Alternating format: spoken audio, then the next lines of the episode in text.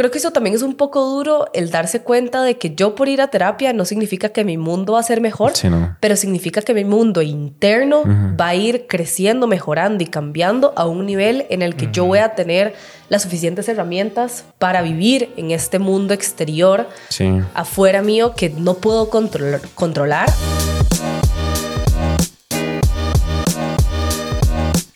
Hola, hola, bienvenidos al podcast de Los Hombres No Lloran. Mi nombre es Daniel. Hola, mi nombre es Noé. Yo soy Fe. Y en este episodio vamos a hablar de cuatro razones por las que la terapia no funciona. Pero antes de eso, agradecerles un montón por todo el apoyo que nos han estado dando. Como han estado viendo, ahorita estamos subiendo solo un episodio por semana, pero pronto vamos a volver a dos. En algún momento, ahí les avisamos. Así que, bueno, demasiadas gracias de verdad por todo el apoyo que nos han dado. Los queremos un montón y ahora sí vamos con el episodio. Y recordarles que ya tenemos un Patreon para que nos puedan apoyar. Es un Patreon completamente simbólico por ahorita. Después vamos a subir más contenido, pero por ahorita pueden ir y chequearlo. Se los vamos a dejar el enlace en la descripción de YouTube si lo están viendo en YouTube o en la descripción del episodio de Spotify para que lo puedan ver por ahí y nos puedan apoyar en el Patreon. Ahora sí, démosle. El punto número uno es cuando hay un mal psicólogo. Y yo siento que todos hemos escuchado esa típica frase de, no sé, gente que uno conoce y dice, ma, es que fui a terapia con tal persona y no, hombre, es pésimo, ¿qué va? No vayan ahí, X.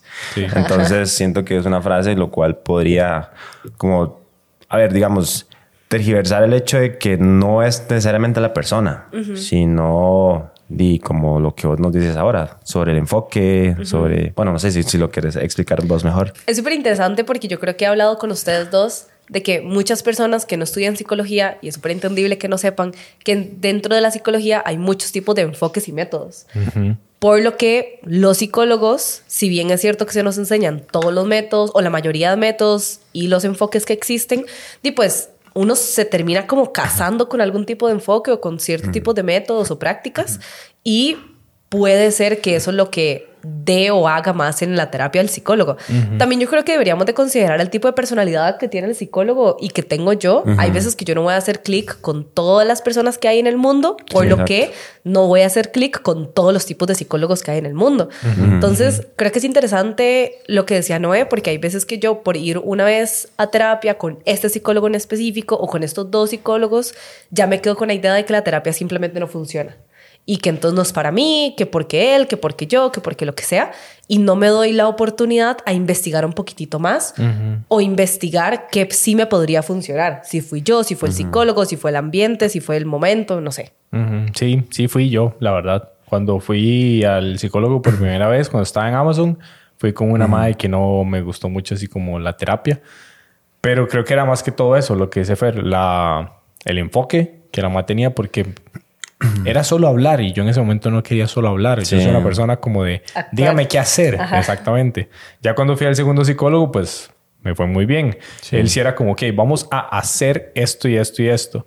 Y la psicóloga anterior, como les digo, era, ok, hablemos. Y hablemos de esto. Sí, exactamente. Y se sentía bien, o sea, se sentía bien llegar y hablar, pero después del tiempo como que no tenía una solución. Entonces yo sí fui definitivamente eso y ya después me explicó lo, lo, de los enfoques. De hecho, creo que eso lleva mucho al punto número dos y es cuando yo me siento incómodo en un psicólogo. Porque, vamos a ver, yo le ponía el ejemplo ahora a Daniel y a Noé de que hay psicólogos, que nuevamente entendamos que los psicólogos son personas y que dentro de la terapia o dentro de nuestra profesión tenemos creencias por afuera.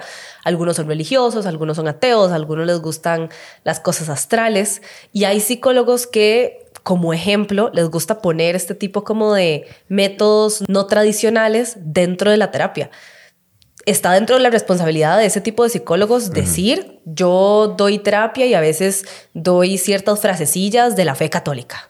A veces me gusta sacar ciertas cartas del tarot porque me gusta mostrar, te sientes cómodo.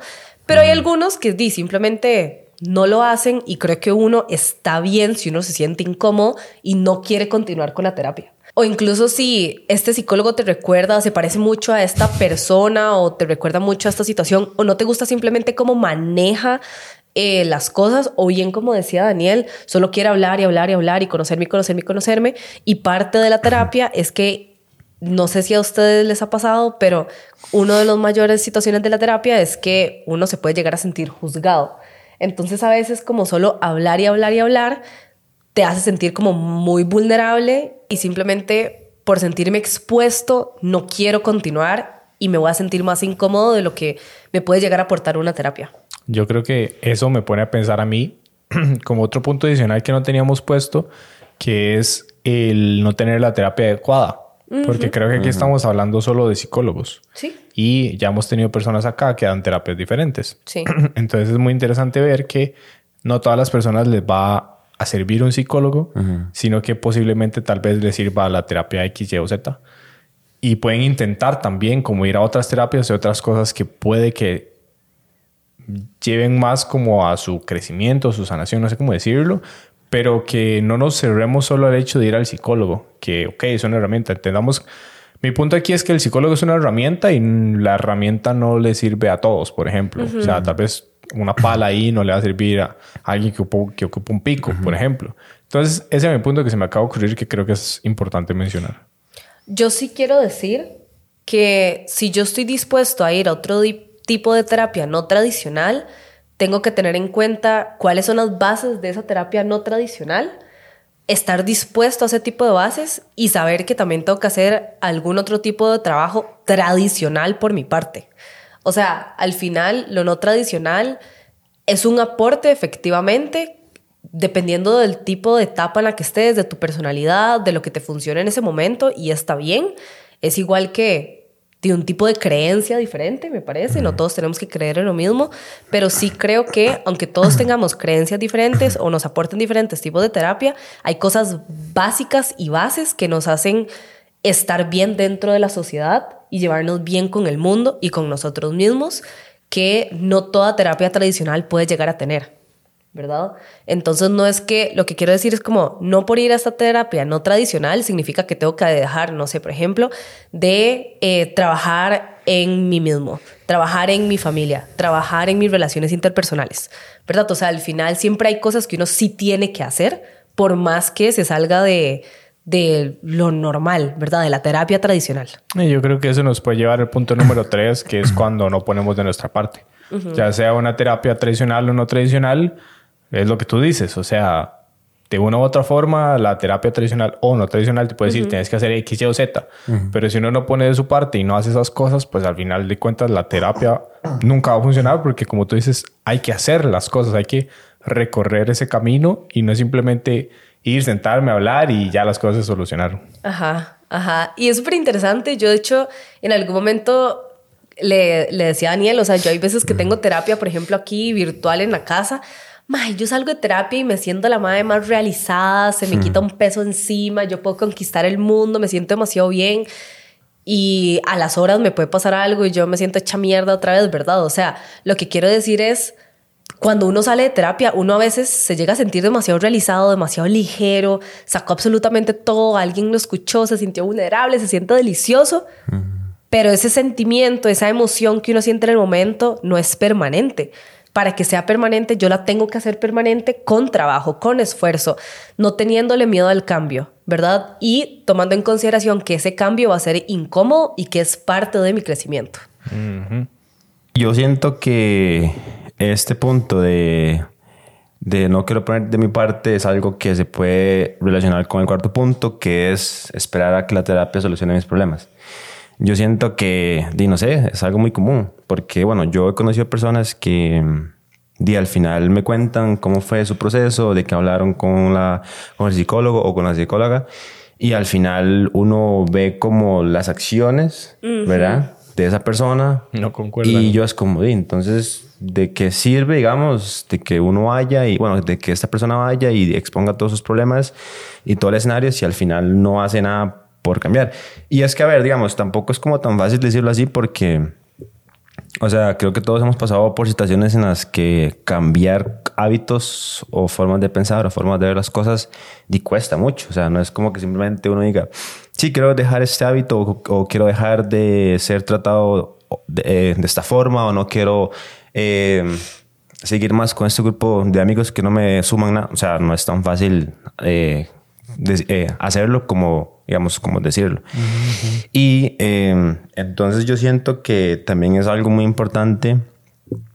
Creo que ese punto, el, este cuarto punto se podría como relacionar mucho con el primero, ¿verdad? Que que uno va y uno tal vez prueba varias sesiones con X psicólogo y entonces ahí es cuando uno dice, no, es que este psicólogo o este psicólogo no me funcionó. Y realmente es porque, a ver, yo siento que desde la primera sesión que uno puede tener con un psicólogo, yo nunca he un psicólogo, me gustaría, pero siento que desde la primera sesión uno puede tener cierta información y, y, aplicarla después, o sea, para sentirse bien, o tal vez si esa persona te hace ver cosas que digo, no veías durante 10, 15 años, no sé, whatever, y que vos digas, mae, mira, no, o sea, no sabía esto de mí, porque y claramente las perspectivas de otras personas, o sea, bueno, para algo es un psicólogo, ¿verdad? O sea, es que para que te guíe ahí. Pero sí, yo no sé ustedes qué opinan. Yo creo que ir al psicólogo y encontrar un psicólogo es como un terapeuta, para ver, haciéndolo general, es como deitear. Es como ir y conocer gente. Es lo mismo. Sí, sí, exacto. Eh, a veces, como dijo Fer, vas a cliquear con alguien. Uh, este man me cae bien. Es que ese es el punto, digamos. O sea, yo siento que al final, tal vez las personas, y yo me incluyo, no sé, bueno, bueno, si soy ahorita consciente de esto es porque ya tal vez como en el proceso de que me he estado conociendo y he estado ahí como... Y bueno, de todo lo que hemos hablado, tal vez uno también se... Si toma la decisión de, de ir a un psicólogo, y ya uno tiene como tal vez una perspectiva eh, de decir, bueno, ma, yo me considero esta y esta y esta persona y creo que estos problemas que tengo, estas formas de pensar, eh, me pueden ayudar como a, que este psicólogo o este psicólogo que yo estoy yendo me ayude con esos problemas. Porque también siento que, a ver, obviamente no todas las personas eh, aprenden como a llegar al punto de esos problemas y simplemente van en blanco al psicólogo. Mm, yo siento que, saben que tienen que ir, pero todavía no saben por qué. Y, y, es que es el punto. Es como, como si fuese a terapia nada más y es como, mae, adivine mis pensamientos, adivine mis problemas. Y no. Y yo, a ver, yo sé que no es fácil de conocerse y yo sé que no es fácil eh, ser consciente de los problemas de uno, pero tampoco es imposible y tampoco es súper difícil. O sea, simplemente es aprender cómo hacer consciente de eso con el pasar del tiempo y de ahí ya tal vez cuando uno tome mejor a ver, a ver, yo por experiencia propia, tal vez, eh, bueno, inconscientemente, eh, anteriormente no había, no había ido a un psicólogo porque yo decía, más es que no sé qué decir. Entonces, eso me ayudó mucho como a, de la experiencia que he tenido durante este año, por ejemplo, o dos años atrás, todo lo que he vivido es como, mira, me pasó esto, tomé esta decisión, este fue mi resultado, no sé qué. Y entonces ahorita tal vez ya tengo como un concepto de, bueno, me gustaría ir a hablar de esto y esto y esto. Mm. Entonces también, de no simplemente es como ir a la primera y ver qué me dicen, sino tal vez, a ver, yo sé que existen muchos escenarios, no es el único, pero puede ser uno de ayuda para que la gente también identifique que no es la persona que está mal, sino tal vez es que uno no sabe cómo llegarle a, a sus problemas y la otra persona de tampoco, o sea, te quiere entrar, pero vos no sabes cómo abrirte. O sea, yo siento que puede pasar porque es como cuando uno conoce a alguien nuevo. O sea, no necesariamente para datear, o sino también para ser amigos, lo que sea. Digo, uno no, cliquea con, no cliquea con alguien y ya, y punto. O sea, lo incluso mismo. puede cliquear después. Exacto. Sí, sí, o, sí, sí, porque igual de, de entrada uno no, digamos, uno con alguien no siempre es como así que, o sea, como esa sensación que uno dice, madre, que tú anís con esa persona, o sea, la acaba de conocer y es como, quiero quedar hablando con esta persona. La conozco toda la vida. Sí, o sea, literal es como esa, esa, sensación. De hecho, eso pasa mucho en terapia. Nosotros sabemos que las personas, muy pocas personas, van a sacar sus verdaderos colores o lo que quieren hacer en la primera, segunda sesión, incluso la tercera, porque... Eh, nosotros como psicólogos sabemos que el motivo de consulta nunca va a ser lo que se va a trabajar a fondo en toda terapia. Uy, sí. Eso es básico. Yo, siento que eso pasa mucho, ¿verdad? O sea, no sé, tal vez yo me imagino que, que el ir a terapia y sincerarse así 100%, o sea, yo sé que de, de, de primeras uno no va a hacer eso, pero, pero ahí con el transcurso de las sesiones uno tampoco... A ver, no sé, es como aprender a decir, y por algo estoy aquí. O sea, tengo que dar, dar, dar ese salto para y para que me ayude y para tener una perspectiva clínica, psicológica, eh, sí, psicológica, profesional, no sé qué. Y, y sí, porque ahí también al, fin y al cabo, di, no solo por los problemas que no tenga, sino también porque ahí, o sea, cuesta plata, digamos, cuesta un, ¿verdad? O sea, también como darle como el valor a eso. no sé, son, son cosas claramente desde mi perspectiva, ¿verdad? No es como algo ahí estándar que yo, que todo mundo tenga que creer, no, eso es mi punto de vista y lo que hasta ahorita, en estos momentos de mi vida, es como, mae, me gustaría ir a un psicólogo full, mae, o sea, demasiado, y ya sé cómo entrarle. O sea, yo, es más, inclusive hasta me he creado un escenario de, de cómo darle la confianza, mi vulnerabilidad como esa persona. Pero claramente también lo que sí me gustaría un montón es eh, elegir el psicólogo. O sea, de hecho ya tengo como dos, tres opciones que en su momento iré o en su momento probaré. Y ya, o sea, también es como... No simplemente, ah, sí, mira, esta persona que vive en tal rótulo de tal lado, voy a llamar ahí y ni puta esta idea sabe quién es, porque, dime, o sea, todo es así. Ahora es tomar una referencia de todo lo que uno quiere hacer para uno. O sea, es como, como cuando uno, uno elige la carrera de uno o lo que le gusta. Ma, usted y se averigua qué es lo que tiene, qué carrera, eh, qué, qué materias tiene, no sé qué. Y no sé, es un ejemplo. Yo creo que por eso es importante el punto número dos, que es sentirse cómodo con el psicólogo. Sí. O sea, porque sí, definitivamente vos pasa con los amigos, con la familia, con lo que sea, vos no te sentís igual de cómodo, igual de cómodo o cómoda con todo mundo. Y obviamente te abrís con las personas con las que sentís esa confianza para. Entonces, si vos llegas donde un psicólogo y no sentís como ese espacio seguro o como sea, no vas a abrirte tan fácil a pesar de que sepas que es un psicólogo y que está ahí para escucharte y para ayudarte.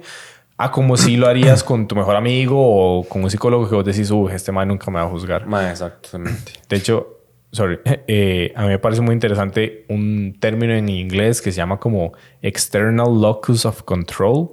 Lo que dice es que cuando uno le da el poder a las cosas externas de, de dictar el, ¿cómo se dice? El resultado que uno tiene, uno no tiene tanto poder a como cuando uno lo se... ¿Cómo explico esto? Voy, voy de nuevo. Lo que dice más o menos es que cuando uno le da el poder a las cosas externas de dictar los resultados que uno tiene, no tiene tanto control de su vida. Entonces, que hay, hay dos locus of control, no sé cómo se, se traduce eso en español, el externo y el interno. Lo que dice en resumen es que el interno es cuando uno toma responsabilidad de todas las cosas que pasan en la vida de uno. Y el externo es cuando culpamos a las cosas externas. O sea, la vida, la, el clima, el psicólogo y no vemos de manera interna que los cambios los debemos de hacer nosotros. Que el psicólogo es una herramienta y es un, mm, una ayuda. Pero cuando tenemos un internal locus of control, entendemos que la responsabilidad es de nosotros, que somos nosotros mismos los que tenemos que agarrar esa herramienta y utilizarla a nuestro favor. Que si el psicólogo nos dice, hey, hagamos esta tarea, hay personas que no les gusta hacer tareas, como Fernanda. No les gusta como tener esa parte de tener que hacer algo después de terapia. Pero también es importante, como Fred dijo, de poner en práctica todo lo que vas aprendiendo en esa hora. Porque, o sea, si tienes mucha suerte, vas una hora cada semana. Así, un montón. Pero es una hora de cuántas semanas hay en una semana. Eh, eso, está buenísimo. ¿Cuántas horas hay en una semana? Me explico. De, o sea, vas una y tenés más de 200, no sé, seguro horas a la semana. Entonces también es poner en práctica todo eso y entender que a fin de cuentas mi punto ahí es la responsabilidad siempre es de uno. Y cuando entendés que es tu responsabilidad, y entendés que podés escoger el mejor psicólogo, pero si vos no haces nada, igual no va a cambiar nada. No, y yo, yo siento que, que un punto importante ahora que vos decís todo eso, que al final como para uno ser consciente de, de, ser responsable de uno y de hacer las cosas, madre, primero hay que cagarla. O sea, primero hay que... A ver, no es como un deber, o sea, no es como que algo que sea sí o sí, pero... Pero va a pasar. Sí, digamos, sin experiencia personal, este año ha sido, o sea, un sub y baja de muchas cosas. Y un día eso sí hice como una retrospectiva y fue como, madre, qué loco, porque al final las ganas de hacer X cosas o las ganas de verme una forma diferente, ya sea eh, mental, física, lo que sea, eh, por más que tuviera esas ganas, al fin y al cabo tuve que ir por el camino incorrecto para aprender y decir, madre, qué madre, o sea, tuve que darme cuenta experimentando y no siendo consciente de eso para no tener que experimentarlo. No sé si me... si me, ahí, ¿Me entiendes? Porque... Es como tal vez vos, que la psicóloga te diga, Fer, haga esta y esta y esta tarea. Y, o sea, vos sabes que eso te va a llevar mucho a, a solucionar o a entender mejor tu, o sea, tu proceso o, tus cosas. Pero, ¿qué pasa si vos no lo haces? Y vos decís, ma, esta vara Y esta hora es como mínimo. Y porque uno tiene esa maña como de minimizar las cosas. Entonces, o tal vez no darle, de no darle tanta importancia. Entonces, yo siento que tal vez un ejemplo, si vos no lo haces y después pasa el tiempo y tenés un resultado similar, muy poquito, quizá eso que vos sabías que tienes que hacer y, no lo hiciste, te hubiera ayudado un montón. Pero lo tuviste que pasar para darte cuenta de que, de que, madre, puta, es importante hacer las varas. Porque creo que esto me viene a la, mente esa vara que dice como uno no aprende por cabeza ajena. Ajá. Madre, y, o sea, tal, o sea, no y sí, no sé. tal, vez depende mucho. Hay que ser muy sabio para aprender de cabeza ajena. Sí, exacto.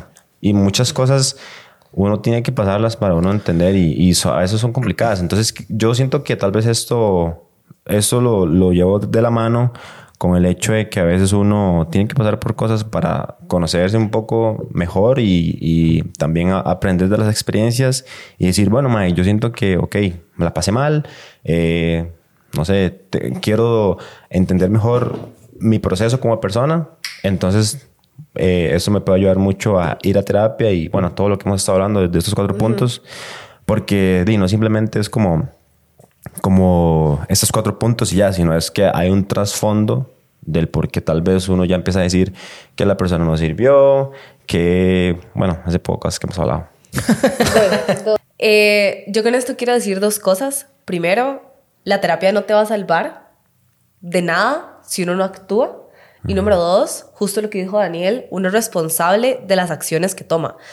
De hecho, el rol de un psicólogo, o uno de los principales roles de un psicólogo, no es ayudarte y darte todas las herramientas, es acompañarte en este proceso de descubrimiento, de trabajo, en, este proceso.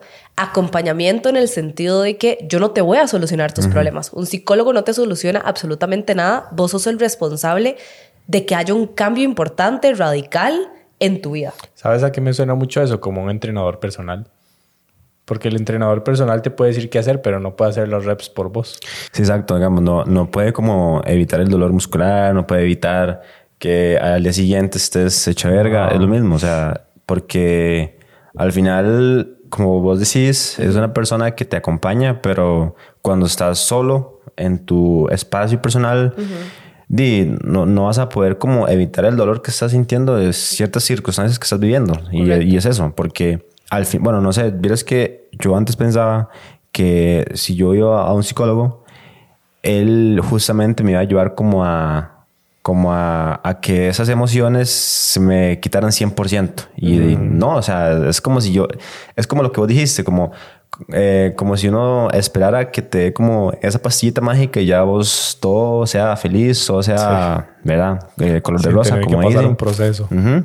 Y, de ahí, no sé, tal vez se puede como tergiversar eso a, que la gente espera, porque también es eso, ¿verdad? Como esa expectativa que está muy acentuada ahí. De hecho, ¿saben qué también? Yo sí he conocido a muchas personas que creen que por ir al psicólogo, su familia va a haber un cambio en ellos, como ejemplo, y ellos van a cambiar o sus amigos van a ver un cambio en ellos y los amigos van a cambiar. el trabajo, los problemas del trabajo se van a ir. Eso no es cierto. Tu jefe va a seguir siendo un hijo de puta. Tus papás te van a seguir tratando mal. Tus hermanos no van a seguir teniendo ciertas herramientas. Mi novio va a seguir siendo el mismo. Al final... A menos de que cambies vos y cambies el, el environment, digamos, el ambiente tal vez. Ajá, ah, exacto. A menos de que vos y ni siquiera, realmente. Una de las cosas de terapia que uno hace es que a uno, por ejemplo, a los niños, uno les da herramientas para que ellos vivan en este ambiente tóxico, en este sistema tóxico, en este sistema... sí, eh, las cosas que no puedes cambiar, pues. Correcto. Entonces al final la idea no es por yo tener herramientas, yo voy a cambiar entonces toda mi relación. Al final puedes cambiar las cosas que vos haces en esa relación, pero no puedes cambiar a tu pareja. Si vos querés aportarle a tu familia, vos podés llegar a tener herramientas vos y llegar a tener cierto tipo de conversaciones, pero tus papás no están yendo a terapia, tus hermanos tampoco, tu vecino tampoco. Sí, tampoco es tu responsabilidad cambiarlos. Ah, correcto. Entonces, creo que eso también es un poco duro el darse cuenta de que yo por ir a terapia no significa que mi mundo va a ser mejor, pero significa que mi mundo interno va a ir creciendo, mejorando y cambiando a un nivel en el que yo voy a tener las suficientes herramientas para vivir en este mundo exterior, afuera mío, que no puedo controlar, controlar y que no me puedo responsabilizar solo de lo que yo hago. No, y, y también es el hecho de que algo que, que me he mencionado mucho y, ahora que lo pienso es el entorno. O sea, obviamente uno tiene el poder de cambiar como el entorno, pero no es tan fácil, digamos. Un ejemplo, si vos vives con tus, con tus papás y no se te hace fácil irte a, otro lado a vivir y es un ambiente un poco hostil ahí, como difícil, di, entonces tenés como que aguantarte, digamos. Y yo siento que tal vez la, en este caso la terapia y el trabajo que uno pone de su parte, di, es como si fuese un escudo ahí que saliera de uno y es como, madre, yo sé que ya soy consciente de cómo está esa vara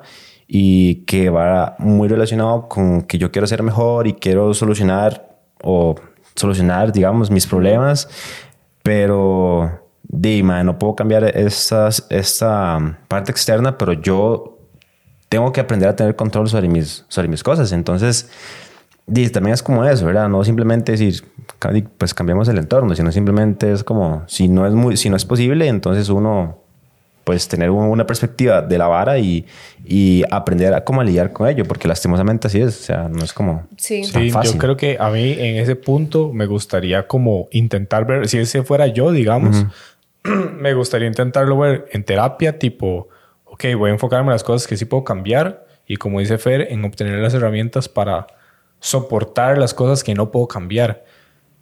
Ok, tal vez no me puedo ir de la casa ya, Sí. Pero sé que en algún momento sí. Entonces, yo personalmente me enfocaría en eso. Ok, no puedo cambiar esto ya, pero ¿qué sí puedo cambiar ahorita? Y, ok, sí, hay cosas que no puedes cambiar ya, pero que sí. Ese es mi punto. Pero también entiendo el punto de, di, no todo se puede cambiar en este momento. Sí, o sea, de hecho, en el mismo ejemplo de la familia, si tus papás te tocan ciertos botones, hablemos de los papás porque siento que son quizá las personas que más te proyectan ciertas cosas a veces negativas. Eh, es no tanto porque uno por más que se siente con el papá y le diga, no me gusta cuando me gritas y me dices que soy tal, ¿verdad? o no me gusta que me digas de esta forma las cosas. O sea, nuevamente, el MAE puede cambiarlo una o dos veces y al día siguiente le vale verga. Y por eso es, además de soportar, es el hecho de cómo yo quiero recibir esa información, cómo yo quiero recibir esos gritos, cómo yo quiero recibir ese maltrato, ¿verdad? Quiero quedarme callado. Con eso, supongo. Ajá, correcto. ¿Qué hacer con eso? Quiero cagármele y decirle todo, pero a nivel emocional, a nivel de inteligencia emocional es recibo esa información, no me gusta, me hace sentir mal y por eso me voy a alejar de esta situación o sea, me voy a mi cuarto, a mi lugar seguro. Me voy a dar dos vueltas a la manzana de la casa, ¿verdad? O sea, voy a la casa de mi vecino. X, tomar una acción diferente que no te permita hacer lo que quieres, que es lo irracional, lo impulsivo, sino lo que debes que te aporta para tu futuro, para cambiar, para crecer a nivel interno. Y en un momento como consecuencia tu ambiente va a cambiar, sí, o sea, ya va, a llegar un momento en el que cuando identificas que no te gusta que te griten de esta forma, cuando ya tengas tu propio espacio en tu apartamento, en tu casa, en tu lo que sea, vas a saber que eso no lo quieres replicar, ¿ok? O si lo replicas, vas a identificarlo y vas a saber cómo cambiarlo rápidamente. Al final, no por ir a terapia significa que yo tengo todas las herramientas el ir a terapia y hacer un cambio afuera de terapia es lo que me permite desarrollar mis herramientas y tener un futuro mejor. Sí, Para mí, internamente y externamente. Y es que yo creo que también, digamos, bueno, eh, todos somos distintos claramente y al final lo que uno va viviendo, lo que uno va como experimentando, yo siento que al final eso es, eso es lo que se convierte en como, en las, eh, eh, como en las herramientas reales, digamos, porque a lo que me explico es, eh, uno puede estar acompañado de alguien que te guíe y eso, pero al final tenés que vivir las cosas y si uno como persona quiere crecer y quiere llegar a, hasta cierto punto, de ser consciente que el camino va a ser un toque complicado y que van a llegar retos y eso. Y ese tipo de cosas es lo que uno lo va armando. Como, o sea, e, esas experiencias lo van armando junto con alguien que te acompañe profesionalmente. Porque de, no es simplemente el psicólogo ya. No sé, ese es mi punto de vista, sino de lo que vos vas viviendo y también qué es lo que uno quiere para uno. Yo siento que es una pregunta como, como tan social, no sé, es como, ¿usted quién quiere ser? ¿O usted en qué se quiere convertir? Y al final, sí, pues obviamente uno puede tener una guía de lo que uno quiere o cómo quiere ser, pero de, en el paso de los días o de los años uno va tal vez como llegando un poco más como a ese punto de, ok, yo sé un poco, ya sé quién soy, ya sé quién soy y, y, la terapia y más las experiencias de vida me, me, van haciendo más fuerte y la perspectiva se va ampliando mucho más. Entonces yo siento que uno ya aprende a ser más fuerte mentalmente, ya uno aprende a gestionar sus emociones, ya uno aprende como a, a lidiar con lo externo. Si no lo puedes cambiar de hoy a una semana, entonces durante el proceso que vos estás luchando para tener tus cosas y para irte a un lado fuera de ese entorno, aprendas en el camino a, como a cómo a lidiar con eso, digamos, porque yo también, porque también siento que es importante, no es simplemente como, como cambios en tono ya, como ahora decíamos, que sí es importante, pero es durante ese camino, dime, o sea, intentar llenarte de, información también. Yo siento que eso, de hecho, eso es lo que iba a decir también, que algo que puede ayudar mucho como a, como la terapia es, o sea, como a, sí, como a ese acompañamiento y es educarse uno, digamos, como, no sé, ahora, bueno, ya el internet, ¿verdad? Ya está todo, eh, tema de buscar varas, o sea, que te ayuden como a tu salud mental. Como que hable sobre amor propio, que hable sobre cómo, no sé, varas, bueno, hay cientos de libros, ciertos de, cosas, uno pone ahí, no sé, en, YouTube, varas, cómo... conocerlo mejor, no sé, varas así que putas, o sea, iba, a aparecer algo. Ya hay de todo en, sí, sí, Y a ver, y luego por experiencia propia, eso me ha ayudado un montón como a ser consciente de mis barras. O sea, como todo mundo comete errores así, pero al final eso también se suma a yo saber ahorita quién soy. Sí, de hecho, toda conducta que no se practique y desarrolla, en algún momento se va a eliminar. Sí. Entonces, ser conscientes de que, ok, ya en algún momento no puedes pagar más psicólogo, ya en algún momento ya te acabaste este libro que te estás leyendo, ya te acabaste este podcast, pero aún puedes tener la oportunidad de seguir desarrollando esta habilidad, esta conducta, esta cosa o en esta persona en la que te quieres convertir y tiene que ser un cambio constante, ¿verdad? Porque si no yo voy a perder ese hábito positivo de mi vida. O sea, yo no puedo pretender que si yo voy al gimnasio una vez al año o voy tres meses seguidos y luego no voy seis meses, cuando ya vuelva al gimnasio voy a seguir alzando la misma, el mismo peso, ¿verdad? No tiene sentido. Entonces, y ojalá fuese así, pero a veces no es así. Uno ocupa retomar, uno ocupa volver a desarrollar esa, ese, ese músculo en este caso, o ese peso, no sé cómo se diga, como para poder volver a llegar a como uno estuvo antes. Entonces, yo diría que, bueno, no sé, creo que Daniel, no sé si vos te has leído Hábitos Atómicos, yo no me lo he leído, pero entiendo que es como hacer como un poquitito al día. 1%. Uno. Mejoraron 1% al día. Sí. Cambios muy pequeños. Cambios muy... Ajá, hacer como un cambio pequeño al día. Otra cosa que yo quería hablar era sobre, bueno, yo conozco dos, tres personas que me han contado su proceso de ir a terapia y van a terapia y se sienten súper bien los primeros 15 días, 20 días, no sé, y al final vuelven como a recaer. Entonces, como que se les hace una zona de confort como estar yendo a terapia para sentirse bien. Entonces me llama la atención porque yo digo, a ver, obviamente les ha ayudado de, de cierta forma, pero ¿por qué esperar a que tengan que volver a hablar con esa persona, con esa guía y para estar bien. Porque de hecho, yo un día escuché un podcast de, de un mae que tiene varios podcasts y, y el mae dice como, ¿para qué esperar más si tengo como 100 episodios que, que hablan de diferentes puntos de un mismo tema? Entonces, eh, y él como que recalcaba eso, como de actuar, o sea, como de hacer las varas y de tal vez estamos en una sociedad en la que queremos inmediates en absolutamente todo, ¿verdad? Que, digo, o sea, uno, uno, está tan expuesto a eso que después ser consciente de eso es como, y mae, sí, o sea, full, ¿cómo hago? Entonces, como... De hecho, a mí full me suena eso que decís, como que dijo el mae, con el...